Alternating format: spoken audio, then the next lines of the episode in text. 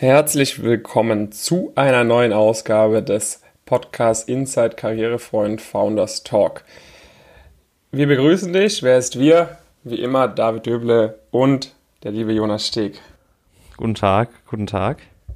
Also, heute, ähm, wir beginnen mal wieder mit einem Wochenrückblick über die letzte Woche und dann wird es wieder einen, ähm, ja, etwas ähm, Deep Dive geben in ein bestimmtes Thema. Für heute haben wir uns herausgepickt, ähm, unsere anfänglichen Berufsvorstellungen vor das Studium, äh, beziehungsweise vor, bevor das Studium begann und dann auch so die ersten ein, zwei Semester.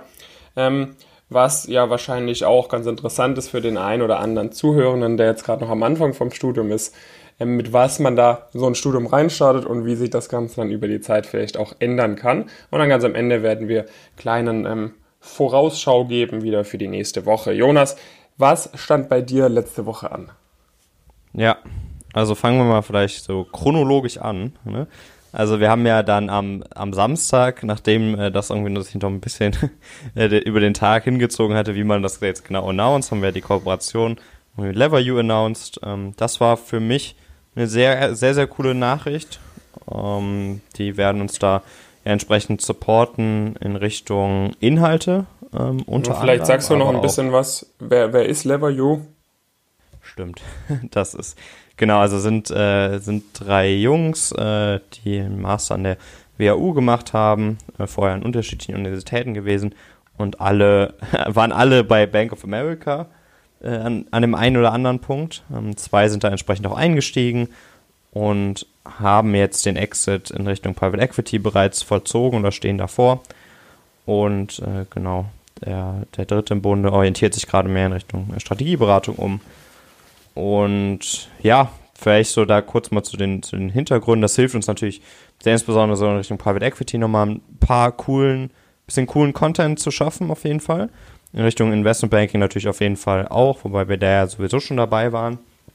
Und dann, ja, ist auch ein wichtiges Thema, was sie auch sehr gut, sehr gut drauf haben, ist das ganze Thema Networking. Da werden sie nochmal viel zusätzlichen Content schaffen und das wird uns gleichzeitig natürlich auch noch auf jeden Fall helfen, beispielsweise die Gäste in den Live-Call äh, zu bringen, aber natürlich auch, wenn sich das Ganze jetzt auch ein wenig die B2B-Seite wieder ein wenig mehr in den Fokus rückt, ähm, da entsprechend vorzugehen. Und das ist mit Sicherheit eine sehr, sehr coole Zusammenarbeit, von der wir da auf jeden Fall sehr profitieren werden in Richtung, in Richtung Content und auch nochmal ein bisschen äh, Expertenwissen in, die, in dieser Richtung. Genau. Ähm, dann vielleicht bei mir chronologisch, was auch am Wochenende anstand, waren am Samstag und am Sonntag auch zwei, sage ich mal, etwas kleinere Kooperationen, hauptsächlich quasi für meinen YouTube-Kanal. Am Samstag habe ich einige Interviews aufgenommen mit der Alexandra, das ist die erste Vorsitzende vom BDSU. Sehr interessante Persönlichkeit, ähm, haben wir viel gesprochen oder ein bisschen über, über ihren eigenen Werdegang auch und dann auch so ein paar Einblicke gegeben, was genau machen eigentlich studentische Unternehmensberatungen, ähm, warum haben die auch einen gewissen Mehrwert für die Wirtschaft, ja, haben da einige interessante Inputs zu geliefert. Am Sonntag hatte ich dann einige Interviews aufgenommen mit Alex Bergen, der ähm, Headhunter ist im Bereich M&A, Investment Banking, davor auch ähm, M&A für einige Jahre gearbeitet hat nach seinem Master an der Frankfurt School. Da ist jetzt auch das erste Video am Mittwoch live gegangen. Wir haben noch ein weiteres super interessantes Video aufgenommen über den Unterschied ähm, Target-Uni-Diskussion privat versus staatlich, weil er eben mit der Uni Mannheim und der Frankfurt School da sehr gute Einblicke auch bekommen hat. Das heißt, das stand bei mir so am Wochenende chronologisch an. Und dann hatten wir ja noch ein paar andere Gespräche, wozu wir zum jetzigen Zeitpunkt aber auch noch nicht so viel sagen können.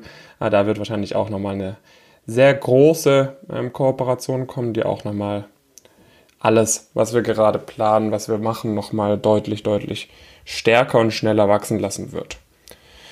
Ja. Ja, genau. Auf jeden Fall. Sonst bei dir in der, im Rest der Woche war so ein bisschen das Übliche, ne? Genau, das Übliche. Viel entweder Anschreiben etc., Lebensläufe jetzt gerade sind wir immer noch in der heißen Bewerbungsphase. Wir sind auch gerade in der Bewerbungsphase für die Stipendien. Da habe ich natürlich auch sehr gute Einblicke ich war zum Beispiel auch bei uns bei der Stiftung der deutschen Wirtschaft, war ich selbst auch zum Beispiel in diesem Gremium, was die Bewerbungen gescreent hat. Deshalb weiß ich da schon, auf was da immer geachtet wird, kann da nochmal ganz gut Feedback geben. Ähm, und ansonsten eben die üblichen Beratungsgespräche. Genau, und bei dir, Jonas, was stand die Woche an? Ja, also bei mir waren so ein, ein paar kleinere Gespräche auch da in Richtung ähm, Kooperationen, jetzt nicht äh, ganz so groß, aber dass man, dass man uns nochmal positioniert, irgendwie bei, bei verschiedenen Symposien, studentische Unternehmensberatungen, so ist in die Richtung, aber vor allen Dingen auch mit dem Engel, dass wir jetzt schon auch ja, Verstärkung suchen in Richtung Mitarbeitende und äh, dass man das auch nochmal positionieren kann, indem man die Story irgendwie ganz gut, ganz gut erzählt. Das probieren wir ja hier auch so ein, so ein wenig, das auch dahingehend nochmal ein bisschen zu positionieren. Das ist jetzt nicht die Hauptmotivation, aber es ist mit Sicherheit ein, ein Byproduct. Und da ist natürlich das Ziel, dass man das vielleicht auch mit dem, ja, mit dem einen oder anderen, mit dem einen oder anderen, ja, Initiative, Startup-Initiative an, an der Universität macht und da so ein paar Einblicke gibt und dadurch das irgendwie auch nochmal positioniert in Richtung von, von Leuten, die vielleicht Lust haben, bei uns ein Praktikum zu machen, aber auch so in Richtung Festeinstieg oder sowas. Und sonst haben wir bei uns, haben wir ja schon mal ein paar Mal durchsickern lassen, haben wir sehr ausführliche Listen in die Richtung, wo macht man, wo machst du denn am besten dein Praktikum, auch mit entsprechenden Ratings für Unternehmen und so weiter. Also echt sehr, sehr, sehr detailliert. Deswegen ist es aktuell auch noch so, dass die meisten wirklich auch immer noch Zusagen bekommen, weil sie halt eben eine sehr, sehr umfangreiche Liste haben, auf die sie zugreifen können. Und die haben wir aber jetzt nochmal erweitert.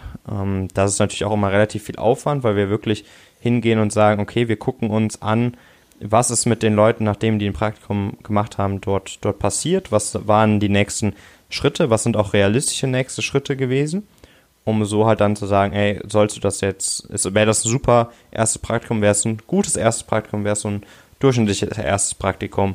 Das ist dann so, so das, was ich dann auch noch viel gemacht habe diese Woche. Und dann noch so ein paar Aufgaben in Richtung von unserem äh, Projekt, was jetzt auch ja langsam in eine heißere Phase übergeht, äh, der, der mysteriöse Talentpool. Da kommt auf jeden Fall auch sehr bald sehr viel mehr noch, äh, noch zu. Das waren so meine Themen diese Woche. Ja, deswegen, ich, mir fällt jetzt gerade kein guter Übergang ein zu, dem, zu dem Deep Dive. Fällt dir ein guter ein? Nee, ich würde sagen, wir starten einfach mal mit dem Deep Dive. Ähm, und da, äh, liebe Leute, liebe Zuhörerinnen, liebe Zuhörer, ähm, denke ich mal, wird jetzt vor allem der Jonas gut was erzählen können. Weil das fand ich schon, muss ich sagen, am Anfang vom Studium, ich fand, du hast immer so gewirkt, wie wenn du ganz genau schon mega den Plan hättest, wo es bei dir hingehen soll. Ja, du hattest immer auch ziemlich viel gelesen, beispielsweise über, über Investing und so weiter. Und ich fand es, also ich war ja zum Beispiel einer von den Kandidaten, die, die am Anfang vom Studium noch vorne und hinten gar keinen Plan hatten. Ich hatte noch nicht mal irgendwie von KPMG gehört oder so. Du hattest da schon immer so ein bisschen einen besseren Plan. Deshalb würde ich vielleicht mal dich bitten, warum, zu erzählen, warum du mit dem Vivi-Studium in Frankfurt angefangen hast und was bei dir vielleicht so ein bisschen da die, die beruflichen Vorstellungen vielleicht so zu Abi-Zeiten waren und so die ersten ein, zwei Semester im Studium. Ja, ja. Ähm, ja, danke, danke für das Interesse erstmal. also bei, bei mir war es so, meine, mein, mein Vater ist, äh, ist praktisch Berater, aber jetzt bei nichts bekannt und ihm sagte jetzt so KPMG auch nur was, weil er ein paar Leute kennt über unseren, unseren Tennisverein im Prinzip, ähm, aber so McKinsey oder sowas haben wir jetzt auch nicht unbedingt was gesagt, aber dadurch hatte ich so ein bisschen so Berührung zu dem, zu dem, zu dem Lifestyle im Prinzip, wenn man es so nennen möchte, und hatte dann nach dem Abitur äh, direkt ein Praktikum bei, bei KPMG auch entsprechend gemacht, also relativ kurz, waren glaube ich nur vier Wochen oder so, aber da hatte ich auch einige Mitpraktikanten, ähm, irgendwie auch, auch gute, gute Leute, also irgendwie einer hat an der WHU studiert, weiß ich noch, einer an der Uni Köln und sowas. Und dadurch habe ich dann auch noch in diesen vier Wochen auch viele Einblicke bekommen, die mir jetzt vorher nicht so klar, klar waren unbedingt, habe so in etwa zu der Zeit auch angefangen, viel in diese, wie du meinst, in diese Richtung äh, investieren, ähm, zu lesen und sowas und jetzt nicht, also bei mir war es wirklich, ich habe wirklich viel gelesen. Es war jetzt nicht so, ich kenne das ja so ein bisschen bei uns äh, aus, aus, dem, aus dem Coaching. Ähm, da sagen dann auch gerne Leute, sie haben, haben was in die Richtung gelesen und dann frage ich mal so ein bisschen nach. Meistens stellt sich dann heraus, dass das jetzt irgendwie, keine Ahnung, zwei, drei Bücher waren oder sowas. Ähm, und dann auch jetzt nicht so richtige, also richtige Schinken, sondern eher so äh, leichtere Literatur. Ähm, bei mir war es so ein bisschen, bisschen anders. Also ich habe mich sowieso immer für das Thema interessiert. Ich glaube, damals ähm, hatte ich auch direkt so einen ganz guten Grasp dazu, irgendwie so, so in rund um 2008 oder sowas haben mein Vater mhm. und ich irgendwie die Frankfurter Allgemeine gelesen. Und dann war ich der Meinung, dass es sehr viel schlauer wäre, die ähm, Aktien zu kaufen, die im letzten Monat am schlechtesten performt, performt haben. Und er war der Meinung, die, die am besten performt haben. Und dann mhm. haben wir da so ein, ähm, so ein Testportfolio, so ein Dummy-Portfolio kann man ja da machen, äh, mhm. gemacht. Und irgendwie, bei mir war, glaube ich, Pro 7 drin. Und die sind in der Zeit ziemlich explodiert. Deswegen habe ich das souverän äh, gewonnen gehabt, die Wette. und äh, deswegen, also so immer schon in den Themen irgendwie interessiert. Das heißt, zu Beginn von meinem Studium war ich immer so ein bisschen, ja, also Beratung kann ich mir gut, gut vorstellen, ähm, auch durch, das, durch die KPMG-Erfahrung, aber eigentlich so Investmentbanking interessiert mich nochmal ein bisschen mehr, ein bisschen quantitativer, ein bisschen mehr in Richtung äh, Bewertung und habe ja dann da auch entsprechend mein erstes Praktikum gemacht, was ich auch sehr, sehr stark und sehr viel gemacht habe. Ich war wirklich bei super vielen Workshops äh, und so Reden und sowas zu Beginn meines Studiums. Ähm, habe da wirklich auch im zweiten Semester irgendwie so Workshops mitgenommen und so von den großen Investmentbanken und konnte mich dadurch eigentlich auch immer mehr festigen. Das war mir auch ziemlich wichtig. Also ich bin generell jemand, der irgendwie sich viel mit solchen Themen beschäftigt und da auch sehr viel sich anliest und sowas. Und ähm, ja, dadurch hatte ich dann immer ein besseres, besseres Gefühl und die Themen haben mir auch super viel Spaß gemacht eigentlich. Hast du da irgendwie mal, hast du da auch mal irgendwie gedacht, da irgendwelche so Zusatzzertifikate oder sonst was zu machen? Ja, auf jeden Fall. Also da geht man ja dann irgendwie alles, äh, alles mal durch. Mhm. Ähm, hab mich, aber so CFA und sowas, klar, also äh, das habe ich mir auf jeden Fall mehrmals überlegt gehabt. Mhm. Habe mich aber dann irgendwie dagegen entschlossen, als ich mit Leuten aus den, aus den relevanten Branchen gesprochen habe dass das jetzt so ganz interessant ist, auf jeden Fall auch für Privates, aber ja, jetzt beruflich nicht so viel bringt und ich hatte halt schon immer, ich habe halt in Richtung Investing, weil ich so aus der, also angefangen habe, so ein bisschen mit Warren Buffett-Biografien, habe ich halt sehr stark in diese Value-Investing-Richtung gelesen, also dass du fundamental Unternehmen bewertest. Und mich provoziert das immer so leicht, wenn, äh, wenn so komplett andere Philosophien gemacht werden. Und dann gibt es ja irgendwie diese, dieses Monkey-Theorem und sowas. Äh, das hatte ich in der Uni auch schon mal immer ein leichtes Problem mit, äh, mir diesen Content zu, äh, geben, weil ich ja doch einer ganz anderen Philosophie verfallen äh, bin, die eigentlich auch statistisch relativ gut belegt ist, dass es schon Leute gibt, die das auch, äh, auch hinbekommen, den Aktien, Aktienindizes regelmäßig out zu performen. Und da geht der CFA jetzt auch nur begrenzt in diese Richtung. Mhm. Deswegen ja, war das so begrenzt interessant für mich. Und für mich war es dann so ein bisschen mit den Erfahrungen, die ich gemacht habe, um, ähm, ja, habe ich irgendwie gemerkt, so, ähm, dass mir kulturell die Unternehmensberatung deutlich mehr liegt. Also es war eigentlich wirklich fast eine rein kulturelle Entscheidung um, ähm, und habe mich dann in die Richtung entwickelt. War aber für mich war aber immer klar eigentlich, dass ich äh, so in, in eine investierende Rolle möchte. Also ich hatte dann auch nach meinem BCG-Praktika hatte ich nochmal intensiven Research so ein Activist Hedge Funds gemacht. also praktisch Investoren, die sich Anteile an öffentlichen Unternehmen kaufen und dann mehr wie ein Private Equity Fund inter, interagieren, also die dann hingehen und versuchen, operative Änderungen, strategische Änderungen äh, zu machen mhm. und so den Wert vom Unternehmen wirklich zu steigern, nicht passiv einfach zu investieren. Das hat Buffett zum Beispiel auch zu Beginn seiner Laufzeit gemacht, aber eher immer nicht ganz so öffentlich, wie das jetzt irgendwie Paul Singer mit Elliott oder sowas macht oder Karl mhm. Icahn oder sowas hatte da auch diverse Leute angeschrieben, hat aber leider zu nichts geführt, ähm, praktikamäßig. Und dann hatte ich auch nochmal viel in die Richtung gelesen und dann so in Europa schon der klassische Weg, irgendwie über Private Equity äh, sich in den Markt zu bewegen. Und das war ja dann auch zum Schluss eigentlich schon, ja, das war sowieso die, so die Phase, wo es irgendwie auch schon relativ wahrscheinlich war, dass es jetzt in die Entrepreneurship-Richtung geht, aber da waren die Optionen, die ich mir angeguckt habe, auch eher nochmal Private Equity Direkteinstiege. Mhm. Ähm, und als dass ich jetzt, ja, jetzt hundertprozentig in Richtung der Strategieberatung unterwegs war.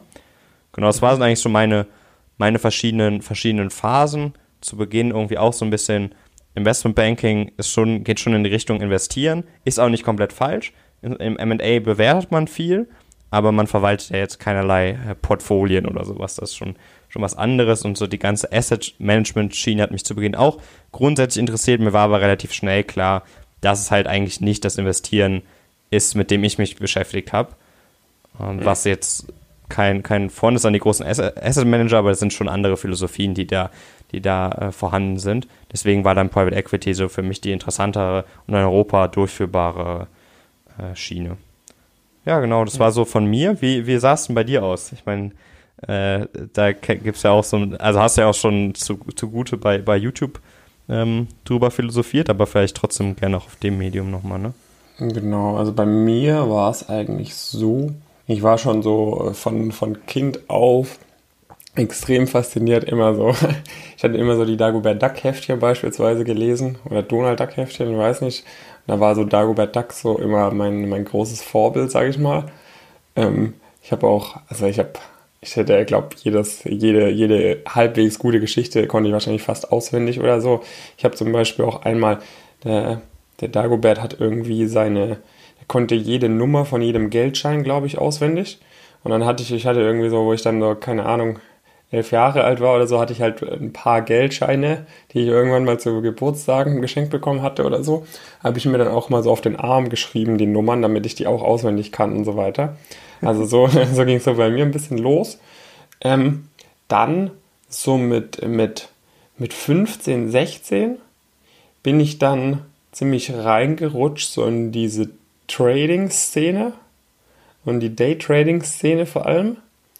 Ähm, ich, ich weiß ehrlich gesagt gar nicht, ich habe keine Ahnung, wie ich da dazu gekommen bin, so zum ersten Mal. Da gibt es da so ein paar so bisschen sketchy YouTuber oder so. Wahrscheinlich hat mich da einer von denen dann mal so gepackt oder so. Da habe ich gesagt, probiere ich mal aus. Hab dann eine Weile lang mit so einem, mit so einem Demo-Konto oder so ein bisschen rumprobiert.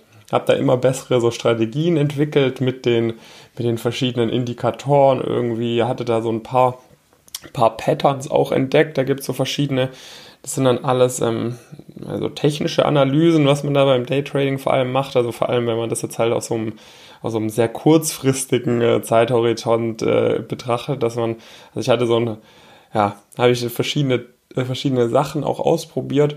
Ähm, aber vor allem hat es natürlich, es war dann halt, äh, halt echt cool, so in, während der Schule, wenn du so nach Hause gekommen bist, hast dann so ein bisschen geguckt, okay, okay, hat es da schon ein paar Orders gesetzt.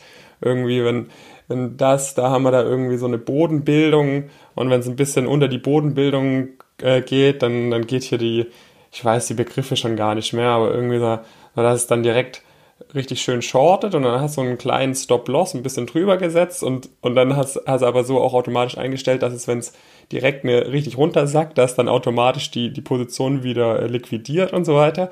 Hatte da so ein paar ausgefuchste Techniken, das hat dann mit dem Demokonto auch sehr gut funktioniert. Ähm, dann habe ich gesagt, komm, läuft ja ganz gut, da setzen wir mal ein bisschen echtes Geld rein. Ähm, und da hat es dann halt nur so mäßig funktioniert, äh, wie man sich denken kann, weil es dann natürlich schon ein bisschen was anderes ist. Dann ist man nicht ganz so rational mit seinen Entscheidungen. Dann äh, denkt man sich so, wenn der eine Trade nicht funktioniert hat, dann haut man da direkt nochmal einen rein. Also ich hatte schon ein paar, wo ich echt extrem äh, die extrem gut waren, wo man sich dann auch immer so ein bisschen drüber, ge die man so sich selbst dann immer ein bisschen eingeredet hat, irgendwie, so irgendwie, damals, glaube ich, irgendwie irgendeine Euro, Euro und Pound irgendwie, hatte ich so einen ewig langen Trade und der ist die ganze Zeit nur in die richtige Richtung und ich habe ich hab dann halt immer so, immer so die Hälfte liquidiert, immer die Hälfte liquidiert und so weiter und der ist ewig lang gelaufen. Und da hatte ich so ein paar, aber größtenteils ist halt, ist halt nichts geworden. Das waren so ein bisschen meine ersten Erfahrungen mit der Sache. Ähm, also ziemlich, ziemlich gegenteilig zu dem, ja, dem, ziemlich gegenteilig. Investmentphilosophie, die ich mir dann gegeben habe. Genau. Ähm, also so irgendwie so tatsächliches Investieren in Aktien hätte mich zwar auch schon eigentlich interessiert, aber so richtig eingearbeitet. Ich weiß nicht, warum ich mich da nie so wirklich eingearbeitet hatte. Also ich hatte auch ziemlich viel gelesen zu so geldpolitischen Themen, irgendwie auch so ein bisschen so alternativere Sachen, irgendwie österreichische Schule etc. Also ich war da ziemlich so auf diesem, auf diesem VWL-Track, muss ich sagen. Ähm, ja. Und dann war ja quasi bei mir, was wie ich ja immer sage, ich habe dann irgendwie gedacht, so mit VWL hast du jetzt nicht die allerbesten Berufsaussichten, warum auch immer. Ähm, BWL, reine BWL fand ich halt irgendwie ein bisschen langweilig, weil ich dachte, das wäre so sehr kleinkariert. Und gleichzeitig hatte ich dann auch in irgendeinem Ranking mal aufgeschnappt gibt es da irgendwie so drei, vier Rankings und dann sucht man sich immer das raus, was so die eigene Meinung auch am besten widerspiegelt, wo man sich so ein bisschen bestätigt fühlt. Und da war dann irgendwie Frankfurt in irgendeinem Ranking auch für VWL die allerhöchste. Und dann habe ich gesagt, come on, das mache ich und wähle dann da diesen Economic-Schwerpunkt. Ähm, und ich hatte eigentlich so, eigentlich noch gar keine Ahnung. Äh, also ich wusste schon, ich möchte irgendwie eine Bank oder so. Hm. Aber so was Investmentbanking ist, ich hatte den Begriff Investmentbanking jetzt eigentlich auch noch nie so wirklich gehört, muss ich sagen. Also M&A hatte ich noch nie gehört. Also ich hatte echt nicht so eine wirklich gute Vorstellung.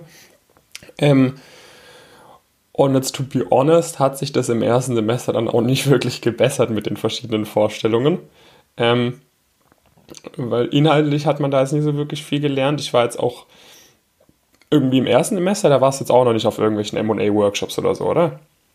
Boah, also ich muss sagen, ich kann das jetzt nicht mehr hundertprozentig zuweisen, ob es das erste oder zweite war, aber also zum zweiten aller spätestens war ich auf jeden Fall, glaube ich, so zwei, dreimal auf so, auf so Workshops und das hilft ja dann schon nochmal ein bisschen mehr als so diese Company-Vorstellungen. Ja, ja. Ja. ja, also ich war am Anfang nur auf so Company-Vorstellungen ähm, und, und, und ansonsten hatte ich da jetzt auch nicht wirklich einen Bezug. Mir war halt einfach nur bewusst, ey, du musst da loslegen mit den Praktika. Dann war ich ja quasi in meinen ersten Semesterferien da bei der Deutschen Leasing. Ähm, und dann habe ich, und dann bin ich so zum ersten Mal so ein bisschen stärker auf den Track gekommen, so Private Equity, Pipapo hatte mich da so ein bisschen im Internet eingelesen. Dann hatte ich zum Beispiel auch ein Angebot von so einem, für nach dem zweiten Semester von so einem kleinen Search Fund. Einmal so ein Search Fund. Ich weiß nicht, ob das ist jetzt auch nicht klassisches Private Equity. Meine Aufgabe dort als Praktikant wäre wahrscheinlich gewesen, ähm, halt einen Haufen Unternehmen rauszusuchen, die halbwegs äh, attrakt, die jetzt nicht völlig, völlig, völlig ähm, komische Bilanzen und so weiter haben und die dann einfach im Namen des Search Funds anzuschreiben und zu fragen, ob man die übernehmen darf oder so. Das wäre, glaube ich, so meine Aufgabe gewesen. Ähm, ich weiß gar nicht, ob der Search Fund heute noch existiert oder ob, äh, ob er jetzt endlich die Suche beendet hat. Ähm, aber dann habe ich so ein bisschen versucht, mich in die Richtung zu, zu bewegen, hatte jetzt aber auch noch nicht so wirklich eine Ahnung. Ja, ich hatte so, hatte einmal über irgendeine Company Presentation, über noch einen Kontakt jemanden kennengelernt von so einem Midcap PE, Partner, der davor irgendwie bei 3i oder so war. Hatte ich mal ein bisschen mit dem telefoniert und also halt im zweiten Semester, ne, habe ich so gefragt, oh, kann ich da bei euch ein Praktikum machen im Sommer oder was muss ich denn dazu machen? Und er hat halt hardcore abgeblockt, hat also gemeint, oh, ist viel zu früh, vielleicht äh, da und da gibt es einen guten Master, wo man sowas machen könnte. Und das waren da so meine ersten Erfahrungen. Und dann habe ich halt einfach geschaut, dass ich mich so hoch wie möglich bewege. War dann da bei der UBS im, im Vorstandsstab. Das war natürlich sehr strategisch. Es hat jetzt nicht so wirklich mit mit richtigem, also ich habe da natürlich auch dann Einblicke bekommen in, in Investmentbanking und so weiter, weil man da auch äh, Projekte mitgemacht hat, aber war jetzt nicht so dieses, dieses Hardcore-Banking, sondern es ging fast eigentlich schon eher in die Richtung, in die, in die Beratungsrichtung. Und dann habe ich quasi für mich entschieden, okay, jetzt geht es eher mal in die, in die unternehmerische Richtung. Also das war bei mir dann schon relativ früh klar, deshalb habe ich mich auch gar nicht mehr so intensiv mit verschiedenen Berufsbildern so für meine eigene Suche auseinandergesetzt, aber jetzt merke ich halt, bekomme ich halt auch immer, immer mehr Einblicke quasi in verschiedene Berufsbilder und finde es eigentlich auch echt super interessant. Ähm, und bin jetzt auch nicht so, dass ich sagen würde, äh, ich mache das, äh, wir machen das hier, weil ich keine Lust habe quasi auf was anderes, sondern ich bedauere es auch so ein bisschen, dass man nicht andere Berufe jetzt gerade, dass ich jetzt nicht irgendwie andere Sachen auch ein bisschen ausprobieren kann. Also das ist gerade bei mir tatsächlich so ein ganz kleines bisschen so der Punkt. Jetzt zum Beispiel auch am Montag im Live-Call, ich weiß jetzt nicht, ob man da den Unternehmen sagen können, war zum Beispiel von einem sehr großen Tech-Konzern im Karriereplanung Live war jemand dabei. Das fand ich super interessant, was der so erzählt hat. Ähm, genau, das war so bei mir so ein bisschen mit der, mit der beruflichen Orientierung. Ja, voll. Ich meine, äh, das gehört ja auch so ein bisschen, so ein bisschen dazu. So generell diese, diese Branche wie Strategieberatung, Investmentbanking, da geht man ja jetzt nicht, nicht hin, weil man sich für nichts anderes interessiert, sondern meistens interessiert man sich halt für super viele Sachen, kann sich auch für viele irgendwie begeistern aber dann ist das irgendwie das, das beste, das beste Umfeld, finde ich. Also für ja. mich war das auch so zum Beispiel nie, dass ich irgendwie gesagt habe, äh, da verdient man das meiste Geld, sondern ich fand es einfach am spannendsten, dass man am nächsten an den Entscheidungsträgern ist und so halt auch den, ist jetzt so ein ausgelutschtes Wort mittlerweile, aber größten Impact hat. Was ich noch ganz mhm. interessant fand, ich auch noch mal kurz anknüpfen wollte, weil das für mich auch sowas war, äh, so ein bisschen, ich, ich war immer sehr gut in Mathe in der Schule ähm, habe da mal eine Klasse übersprungen und so weiter und habe auch mal über ein Juniorstudium nachgedacht und so. Aber für mich war das immer so, ähm, ja, was kann man denn mit Mathe machen? Und das konnte mir auch niemand beantworten, was man mit Mathe machen kann. Deswegen erwähne ich das heute gerne auch sehr regelmäßig für alle Leute, die praktisch so kurz vorm Studium stehen. Weil man kann damit erstaunlich viel machen. ähm, also insbesondere, wenn es halt wirklich da in diese, diese Richtung Strategieberatung geht oder teilweise auch Investmentbanking, gerade in Richtung London, ist das relativ egal, was man halt ähm, studiert hat, sondern es geht letztendlich darum, dass man ja, gewisse Fähigkeiten mitbringt und die Fähigkeiten sind dann nicht, dass man zwangsläufig jetzt unbedingt mega krass eine Bilanz lesen können muss oder Accounting-Fähigkeiten haben muss. Also es sind vor allen Dingen ja, Frameworks, Gedanken, analytische Stärke und den Rest ist dann häufig der Mindset, kann man, kann man so noch beibringen.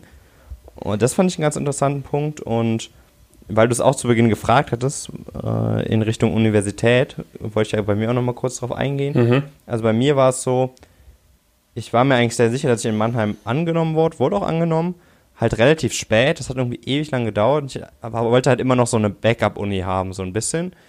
Und wollte halt nicht Köln machen, weil das bei mir direkt um die Ecke geht und ich schon so für mich entschieden hatte, eigentlich, ich wollte mal raus in die Welt und ein bisschen aus dem gewohnten Umfeld, Umfeld weg. Und München war für mich immer sehr, sehr teuer und keine Ahnung, Münster war jetzt irgendwie nix, nicht so wirklich was, was für mich. Also es war dann auch, insbesondere im Rahmen von dem KPMG-Praktikum habe ich dann auch viel mit den Leuten da gesprochen, konnte, konnte es dann auch da eigentlich schon einigermaßen gut einschätzen. Mhm. Und deswegen war dann für mich, habe ich irgendwie auch so ein bisschen mich umgehört und so, und dann war irgendwie die Goethe-Uni, war so ein dann für mich solider, solider Backup, aber dann haben die irgendwie super schnell die äh, Bestätigung rausgeschickt. Also das war irgendwie, keine Ahnung, das war irgendwie Anfang Juni oder sowas. Also mhm. richtig früh. Und dann hatte man auch so eine Veranstaltung, das war praktisch für alle irgendwie unter einem gewissen Abi-Schnitt, soweit ich das mitbekommen habe. Und man war, war praktisch direkt, es stand direkt fest. Währenddessen hat halt Mannheim relativ lange gedauert. Und als dann ja. im August oder sowas die Zusage kam, war ich irgendwie schon voll committed, dann doch an die Goethe zu gehen. So rückwirkend würde ich das ein bisschen hinterfragen, welche Gründe ich dann angeführt habe und sowas. ähm, aber es hat mir mit Sicherheit nicht geschadet. Also, ja, das war jetzt. Würde ich auch äh, sagen. Also hat ja ganz gut am, am, Schnürchen geklappt eigentlich. Ja, eben. Deswegen äh, ist es jetzt nicht, nicht irgendwas, was man, was man großartig bereuen, bereuen sollte oder bereuen, bereuen muss. Ich frage mich, äh, ich, ich, ich frage mich, wie viele Leute immer an die, an die Goethe-Uni jetzt so die letzten anderthalb Jahre gehen äh, nur jetzt wegen dem YouTube-Kanal von mir. Weil es ist echt oft so, dass jetzt Leute, die, also wir haben echt einige Leute zum Elite-Coaching auch, die jetzt im Oktober dann anfangen an der Goethe-Uni, sagen, äh, irgendwie ein 1-3er-Abi oder so, sagen, ich gehe ich geh an die Goethe-Uni auch zu einem großen Teil irgendwie wegen dir. Also da könnte, könnte mal von der Goethe-Uni, falls es irgendjemand anhört, gerne mal eine, eine, eine Danke-E-Mail kommen. Nee, Spaß beiseite. Aber also ich hatte zum Beispiel aber die, die Uni Münster zum Beispiel hatte ich absolut nicht auf dem Schirm. Absolut null. Oder sowas wie TUM BWL oder so hatte ich auch absolut null auf dem Schirm. Das Einzige, was ich auf dem Schirm hatte, war Mannheim. Aber da war halt BWL, da hatte ich halt keine Lust drauf. Ja. Ähm, und ja, Uni Köln haben wir halt auch wieder BWL. Also, und Vivi wäre gegangen. Ich meine, wo kann man, an welcher, an welcher wo kann man denn sonst auf Vivi wirklich studieren? Ich weiß aber auch nicht, ob es TUM BWL damals schon in dem Ausmaß gab. Ehrlicherweise. Zum Beispiel. Ähm, mhm. ja, aber ich war eh nie so der Techniker. Also so technische Begabung ist bei mir ganz niedrig. Ich hatte zwar Physik äh, in der Oberstufe, aber das, das war auch nur, weil, äh, weil der, der Lehrer ziemlich äh, entspannt war.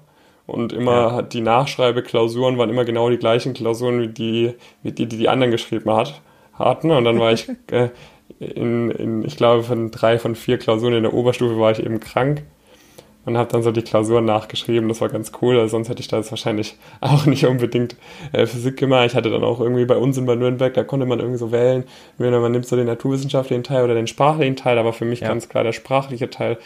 Von dem her war so, so Wirtschaftsingenieurwesen, da hatte ich ein paar Mal gehört, aber da, damit konnte ich zum Beispiel auch nichts anfangen. Ich hatte absolut keine Ahnung, was Wirtschaftsingenieurwesen ist. Also es hätte mir, hätte, ich habe ich hab mich immer gefragt, hey, was macht denn ein Wirtschaftsingenieur? In, untersuch, also ja, Ingenieur hatte ich irgendwie immer verbunden mit irgendjemandem mit so einem, mit so einem Helm und so einem Bohrer. Und dann habe ich so gefragt, was, was macht der denn in der Wirtschaft irgendwie? Das war ganz, also ich hatte so keine Vorstellung. Das ist echt, echt ein großes Glück, dass ich dann jetzt in Vivi an der Goethe-Uni reingerutscht bin, sozusagen. Ja. Nee, das ist ja auch, also ich glaube, das ist ja irgendwie auch, ich meine, deswegen machen wir das ja unter anderem auch, weil das ja schon ja, auch ja. durchaus auf eigenen Erfahrungen basiert. Also mit Ingenieurwesen habe ich, hatte ich auch länger, länger überlegt, aber so, ich war zum Beispiel auch mit diesen ganzen Mischstudiengängen, der mich auch immer ein bisschen verwirrt. Also da, das wäre ja zum Beispiel auch für mich noch ein guter Mix gewesen eigentlich, wenn ich Wirtschaftsmathe wäre vielleicht Wir Wirtschaftsmathematik. So. Ich hatte ja Informatik-Leistungskurs in der in der Schule. Ähm, das wäre mhm. auch irgendwie nicht uninteressant gewesen, das dann irgendwie zu studieren. Da mhm. irgendwie war mir das immer so, ja so nichts Halbes und nichts Ganzes, habe ich da immer ja, ja. gedacht. Aber das ist ja dann auch äh, auch Quatsch eigentlich äh, gewesen. Und äh, heutzutage denke ich, also keine Ahnung, das wäre so das Einzige. Also die Uni hätte ich jetzt nie, habe ich nie so drüber nachgedacht, aber so, äh, so den Studiengang, da habe ich schon mal ein paar Mal drüber nachgedacht, hatte auch mehrmals überlegt, noch irgendwie ein Zweitstudium anzufangen oder so, aber dann haben wir irgendwie ja doch sehr, sehr viel zu tun. Deswegen sehr, äh, sehr, sehr spannend vielleicht für dich, äh, für dich auch, wenn du das gerade im richtigen Zeitpunkt nochmal hörst. Äh, das ist auf jeden Fall was, was du, was du mitnehmen kannst und dann äh, so dieses Thema, dass sich sowas natürlich sehr stark entwickelt was man da natürlich aus meiner Sicht machen kann, kannst du gleich auch nochmal kurz drauf eingehen, um das so ein bisschen zu festigen, ist halt zum einen mit möglichst vielen Leuten zu sprechen. Da gibt es heutzutage auch nochmal ganz andere Möglichkeiten. LinkedIn ist ja sehr populär. Also ich zum Beispiel würde, antworte eigentlich jeder Person, die mich irgendwie äh, was fragt. Also jetzt nicht immer super ausführlich und sowas, weil das jetzt natürlich auch nicht der Beruf ist, aber so ein kurzes Telefonat oder sowas bekomme ich meistens irgendwie noch, noch unter und beantworte eigentlich auch sehr sehr, gar, sehr gerne etavige Fragen und ich kenne, also man merkt es auch zum Beispiel bei uns in den Live-Calls, ohne dass wir die Leute dazu auffordern, sagen die auch immer, also Gäste, etavige, ähm, addet mich bei LinkedIn, können mir gerne Fragen stellen und so weiter. Also viele Leute sind da sehr, sehr offen, auch Insights zu geben und sowas. Und das sollte man auf jeden Fall nutzen und natürlich so dieses ganze, dieses ganze Ökosystem Richtung, Richtung Workshops und sowas auch sehr zu empfehlen. Und ich meine, dann äh, zu guter Letzt äh, haben wir ja auch sehr, sehr viel dazu, zum Beispiel bei uns im Elite-Coaching, weil es natürlich so ganz, ganz klar, wie, was die Analogie, die ich immer in der Vergangenheit benutzt habe, ist so ein bisschen, ähm, es bringt dir halt nichts, wenn du schnell rennst, also wenn du halt richtig, richtig Vollgas gibst und motiviert bist und so weiter, wenn du halt nicht weit, weißt, in welche Richtung du überhaupt rennst, äh, mhm. weil sonst kommst du am ganz anderen falschen Ende im Prinzip raus. Äh, das ist halt sehr wichtig, dass man da seinen Kompass wirklich, wirklich möglichst früh sich sehr stark da informiert. Und wie gesagt, der ist auch gerade bei uns auch noch super viel in Arbeit durch die Live-Calls und so weiter. Ist uns das auch wirklich ein Anliegen, dass viele Leute da möglichst früh für sich irgendwie das zumindest eingrenzen können, was denn für sie da, da interessant ist. Und wenn man das schafft, dann kann man da wirklich in eine, in eine gute Richtung rennen.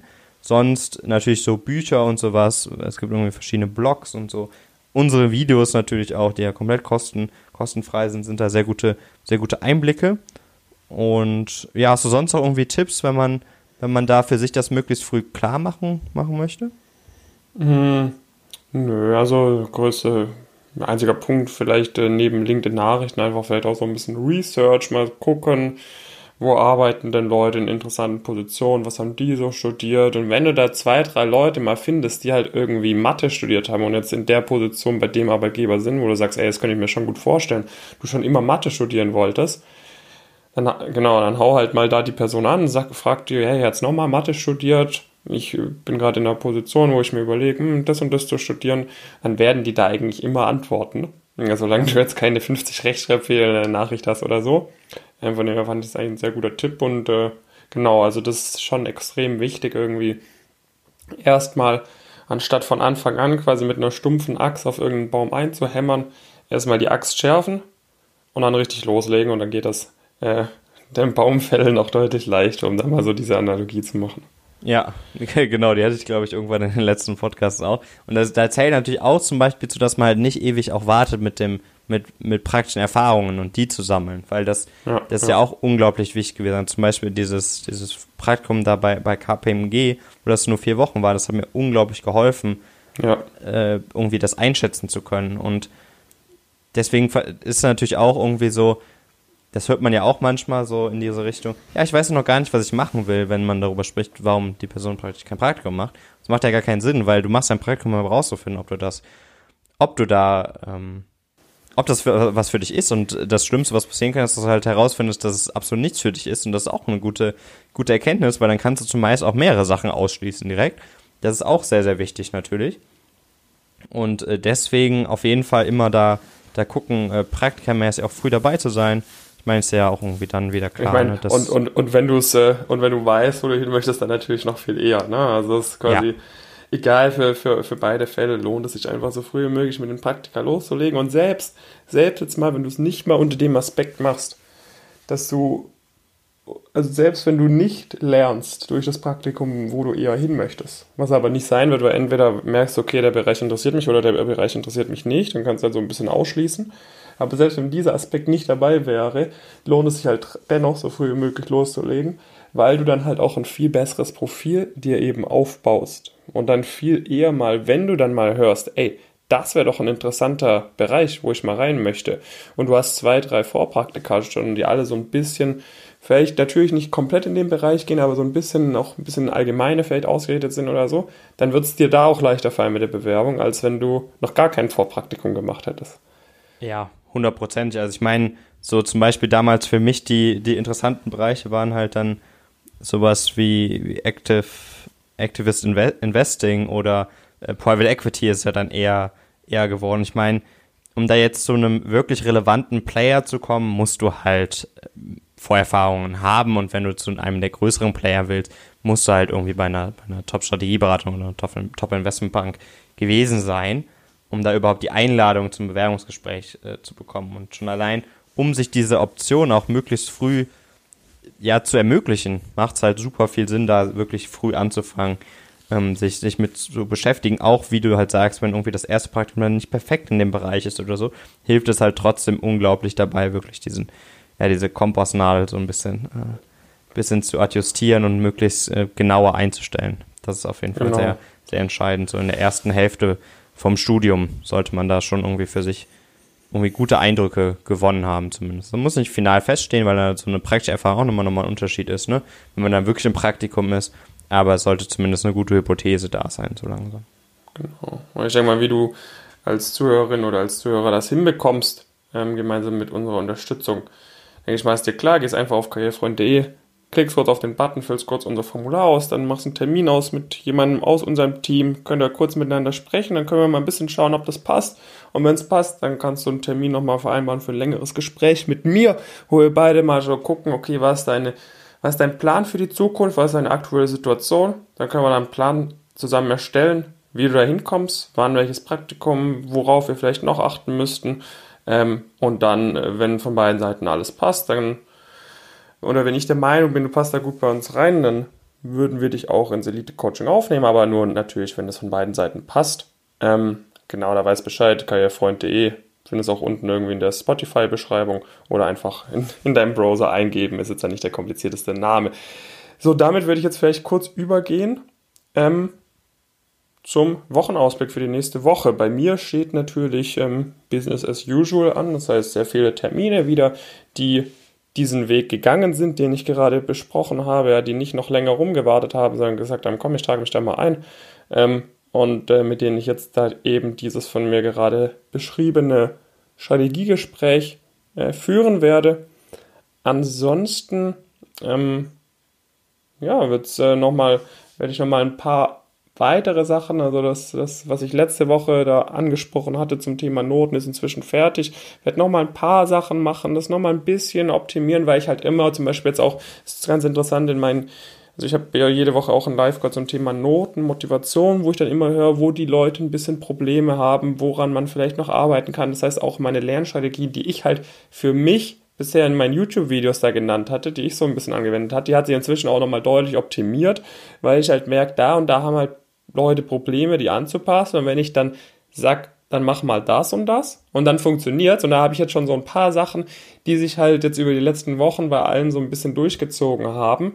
Ähm, das heißt, das werde ich nochmal ein bisschen anpassen. Ja, also da wissen die Leute im Elite-Coaching auch schon Bescheid, quasi, weil, weil ich das auch immer in den, in den Live-Calls so ein bisschen, ein bisschen anders schon ein bisschen sag. Ähm, sprich, da wird sich nochmal ein bisschen was ändern, ein bisschen optimiert werden.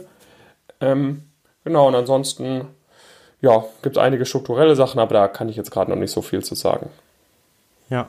Ja, bei mir geht es auch der, der Shift, nachdem irgendwie letzte Wochen viel so das Thema Kooperation, auch irgendwie HR-Sachen waren, stehen die teilweise immer noch äh, im Raum oder immer noch an natürlich. Ist, glaube ich, ein Thema, was uns, was uns dauerhaft begleiten wird auf jeden Fall. Aber jetzt in dem, dem Anteil wird es ein bisschen geringer. Wir werden jetzt auch in, in Kooperation, also mit, mit dem das ist bei uns am, am Montag ein neuer Praktikant anfängt, der auch schon ein bisschen weiter ist, entsprechend im, im Studium und sowas. Und auch mit etabligen Vorerfahrungen werden wir jetzt nochmal das ganze Thema, was wir uns nochmal überlegt haben, was wir denn noch für coolen zusätzlichen Content im Elite-Coaching bereitstellen werden, haben wir nochmal so ein bisschen ja, in diese Deep Dive-Richtung, also dass man beispielsweise vergangene MA-Deals auseinander nimmt und das auch nochmal ein bisschen anschaulicher erklärt. Und äh, was, was waren denn jetzt Hypothesen, wie, wie kommt vielleicht die Bewertung zustande, wer war sonst so im Prozess, welche Investmentbank hat die Seiten auch beraten und sowas. Also alle, alle Informationen mal mitnehmen und das gleiche wollen wir auch noch für, für diverse Industrien machen. Also das ist natürlich was, was nochmal erheblicher Aufwand ist. Also mal so ein Video da in Richtung von dem M&A Deep Dive dauert mit, mit Sicherheit eine halbe Stunde auf jeden Fall. Und in Richtung der Industrieanalysen, wo wir wirklich so eine Industrie auseinandernehmen und wir sagen, okay, das und das sind vielleicht die Segmente in der Industrie. So unterscheiden sich die verschiedenen Segmente. So ist vielleicht, sieht zum Beispiel auch eine Bilanz typischerweise in dem Segment aus, so sieht in dem Segment aus. So sind da die Income Streams und das sind vielleicht auch Unternehmen und wir stellen die dann vielleicht nochmal kurz vor. Das ist auch nochmal ein zusätzliches Format, was wir dann demnächst äh, ja, launchen werden, beziehungsweise anfangen werden, erstmal, erstmal zu researchen. Das ist ja schon, äh, schon sehr aufwendig. Aber da sind wir halt natürlich wieder, haben wir wieder diese Brille aufgelegt, irgendwie, was, was hätte uns damals auch nochmal krassen Mehrwert gegeben und das ist natürlich auch sowas, dass man, wirklich in so Industrien einen Blick bekommt und wirklich in einer Stunde irgendwie viel mehr lernt, als wie wenn man eine Woche lang Research betreibt, ehrlicherweise. Weil ich meine, die, die ja. Stunde basiert dann auch zumeist auf so viel Research.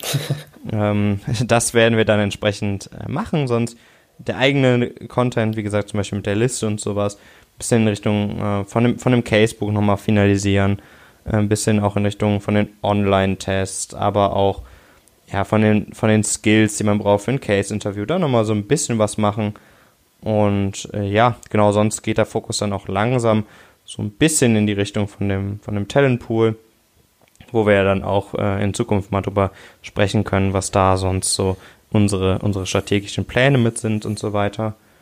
Genau, das ist eigentlich so meine, meine nächste Woche. Okay, dann, äh, liebe Zuhörerinnen, liebe Zuhörer, vielen Dank, dass du dabei warst heute. Ähm, wie immer gelten zwei Appelle, wenn du findest, wir machen hier eine coole Sache. Kannst dir vorstellen, auch in der, in der aktuellen, vielleicht vor allem, jetzt mal vor allem, wenn du, wenn du vielleicht am Ende vom, vom Bachelorstudium gerade bist und dir überlegst, ey, so ganz ähm, ist es jetzt nicht so das, was ich mir bisher für meine Zukunft geplant habe. Vielleicht möchte ich mal wirklich wo, wo mitarbeiten, wo man noch wirklich was bewegen kann. Ähm, und du findest es spannend, was wir machen. Du könntest dir auch vorstellen, da auch in, in Eigenverantwortung gewisse Projekte voranzutreiben. Du bist jemand, die oder der auch umsetzt und äh, nicht die ganze Zeit darauf wartet, dass man ihm genau sagt, was zu tun ist. Dann schreib gerne mal Jonas oder mir, im Optimalfall lieber Jonas äh, auf LinkedIn. Ähm, wir suchen immer Verstärkung nach, nach neuen, motivierten Leuten, die uns helfen, unsere Mission zu erfüllen. Ähm, und ansonsten weiß Bescheid, einfach mal auf karrierefreund.de gehen, kurz auf den blauen dicken Button klicken, ähm, kurz unser Formular ausfüllen und dann können wir schauen, wie wir dich am besten bei deiner beruflichen Zukunft unterstützen können. Du siehst, wir, wir, wir bleiben auch nicht auf dem Status quo kleben, sondern wir arbeiten immer daran, noch mehr Value zu providen, den Leuten aus dem Elite Coaching noch mehr Mehrwerte zu schaffen, dass sie noch größeren Vorteil haben und es wird sich einfach für immer so durchziehen. Und äh, wir sind gerade noch ganz am Anfang.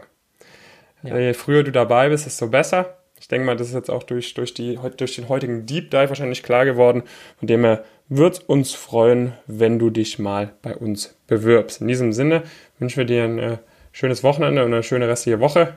Viele Grüße von, von David und von Jonas. Dankeschön fürs Zuhören. Ciao.